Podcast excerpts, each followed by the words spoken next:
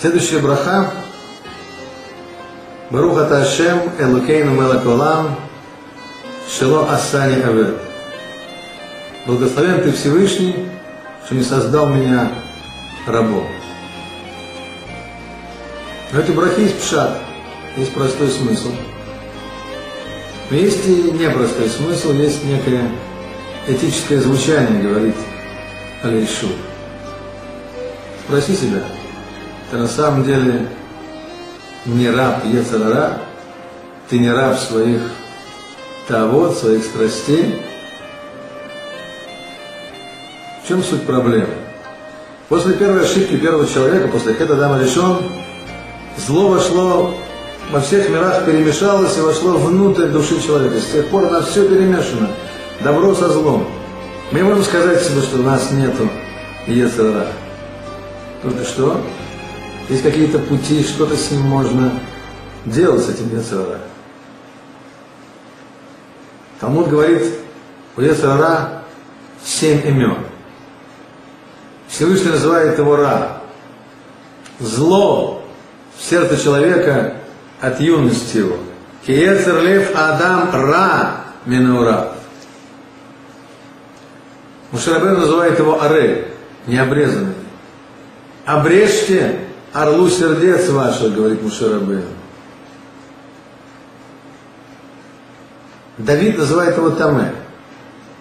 Таме это то, что не пропускает свет. Лев Таор брали Элуким, сердце прозрачное, создание Всевышний, просит Давида Мелах. Таор – это пропускающий свет, это больше, чем чистый.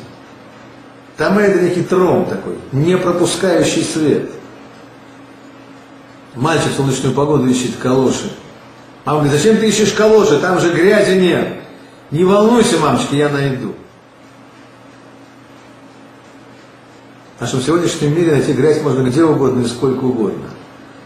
Давид Амелах просит сердце прозрачное создание Всевышнего. Шломо называет его ненавидящий. Если голоден ненавидящий тебя, накорми его. Если он жаждет, напои его. Потому что угли ты сыпешь на его голову, и Всевышний заплатит тебе. Ненавидящий тебя – это Яцерара. Накорми его, дай ему Тору. Напои его, дай ему Тору, потому что Тора для него как угли раскаленные. Ишай называет его препятствие. Поднимите препятствия с дороги моего народа. Хескель называет его камень. И дам вам новое сердце, и новый дух вложу в вас. И уберу каменное сердце, и дам вам сердце из плоти. Юэль называет его скрытый. Мара обсуждает известный стих, написанный в Куэлет. «Радуйся, юноша! Радуйся во все дни юности твоей!» Что там сказано дальше, помните? Только знай, за все приведет тебя Всевышний на суд. Есть по меньшей мере три объяснения этого стиха. Одно объяснение говорит так. Первая часть говорит Ецара. Радуйся, говорит Ецара. Ни в чем себе любимому не отказывай. Ходит Ецартов и говорит, парень, только знай, за все придется платить. Второе объяснение говорит, и то, и другое говорит Ецара, Ецартов.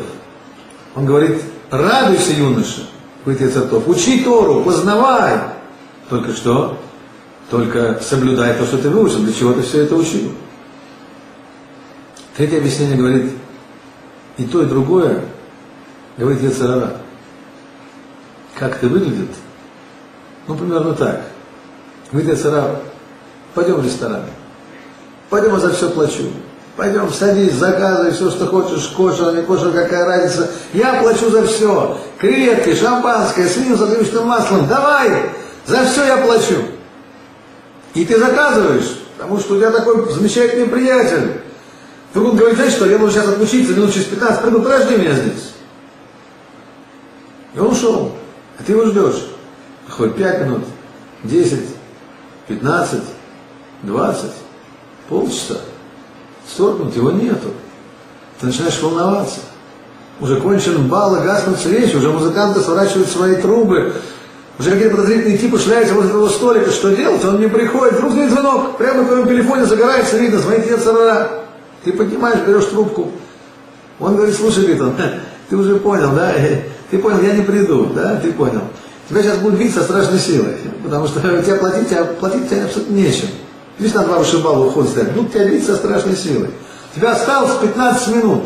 Тебе все равно пропадать, давай заказывай, что попало подряд. Так действует Яцерара. Он говорит тебе, ну и то, что ты хочешь сделать сейчас, это же такой пустяк. Пустяк, ерунда, все, что другие творят. Ты это знаешь, что для тебя это не пустяк. И он так и точно выбирает, на самом деле, то, что кажется, как будто бы пустяком, ты знаешь, что тебя это очень серьезно. Так ты уже полетел в пропасть, он говорит, вот видишь, ты видишь пропасть, все, ты пропал, что тебе?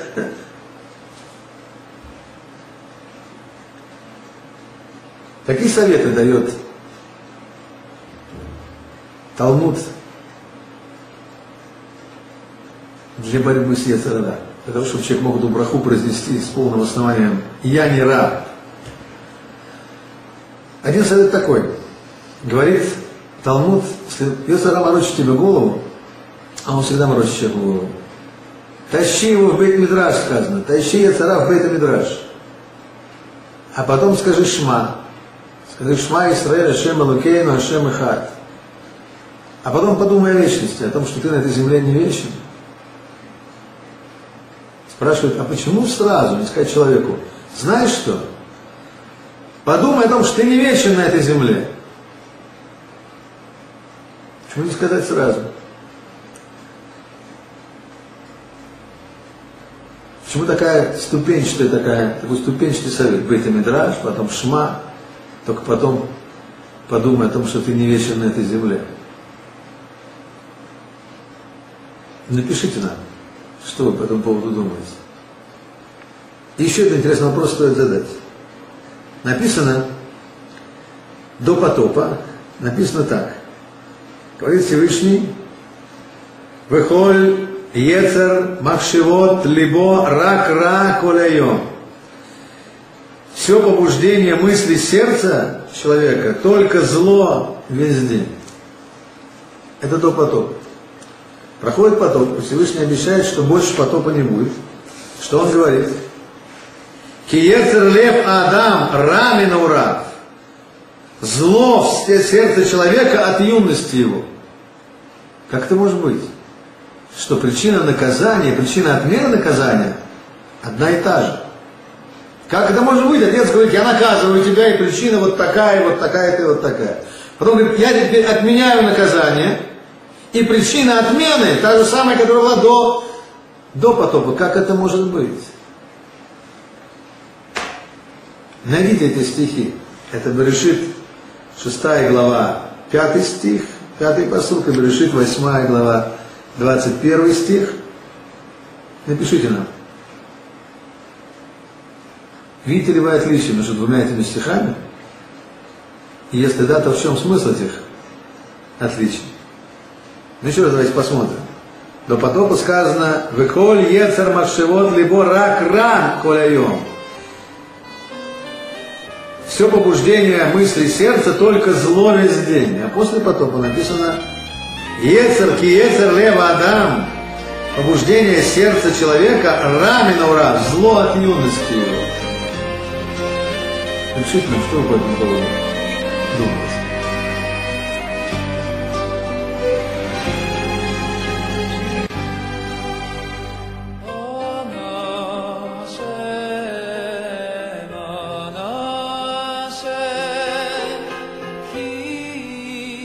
Johnny.